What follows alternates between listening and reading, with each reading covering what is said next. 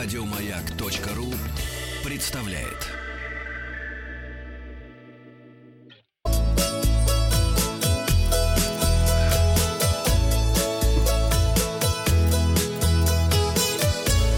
Роза ветров. Доброе утро. Это Павла заменитель Вахтанг Махарадзе. А, передача для любителей путешествовать. А, подведем итоги предыдущего опроса, который мы запускали в пятницу. Вопрос был такой, сильно ли русские туристы отличаются от иностранных. И вот как раз поделились у нас голоса. Тагил! Это 19% так ответили. Не отличаются 20%. И большинство наших слушателей написали «Земляков вижу издалека». Это 60%. А, несколько комментариев. Сергей написал с точки зрения иностранцев сильно, раз они стараются отдыхать там, где нет русских. Степан пишет, вона, в Турции посмотрите на немецких лощенных пенсионеров и на наших.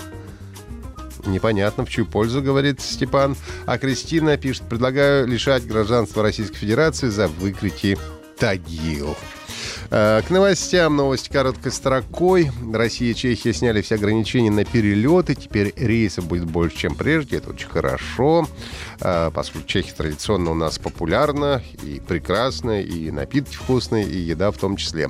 Отель на Северном полюсе начал принимать заявки. Цена 105 тысяч долларов. В общем-то, можно начинать копить уже сейчас. Лучшие винные фестивали стартовали в ближнем зарубежье, в Азербайджане, Грузии, Армении, Молдавии и Узбекистане.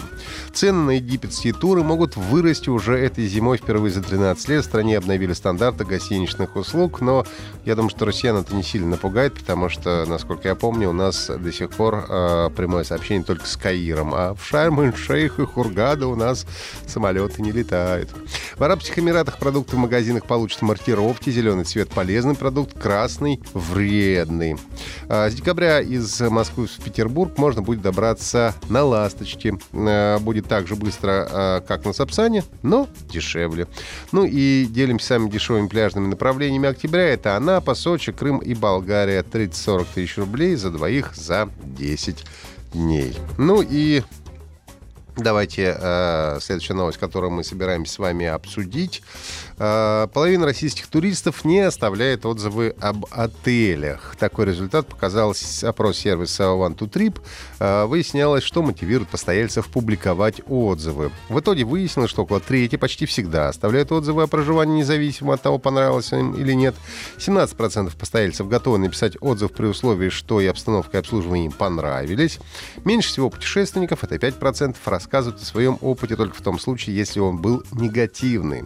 А, Все больше людей предпочитают планировать путешествия самостоятельно. Для них отзывы реальных посетителей — это возможность выбрать действительно подходящий отель и не ошибиться. Многие доверяют живым отзывам больше, чем, например, рейтингу на сайте бронирования. Из них можно узнать множество полезных деталей, которых нет в описании отеля, комментирует Алексей Теплов, директор по, маркетинг, по маркетингу One to Trip. Ну, могу отметить, что я тоже чаще всего сам планирую и сам бронирую какие-то отели, гостиницы. И, естественно, кроме э, общего рейтинга, конечно, э, посвящаю немало времени для а, того, чтобы почитать отзывы, чтобы понять, какие есть подводные камни, а их бывает, в общем-то, немало. Сегодня мы хотим спросить вас, оставляете ли вы отзывы об отелях, квартирах после поездки. Проголосуйте в нашей группе ВКонтакте vk.com slash Ну, а результаты опроса посмотрим завтра. Подписывайтесь на подкаст «Роза ветров», а на сегодня у меня все. Еще больше подкастов на радиомаяк.ру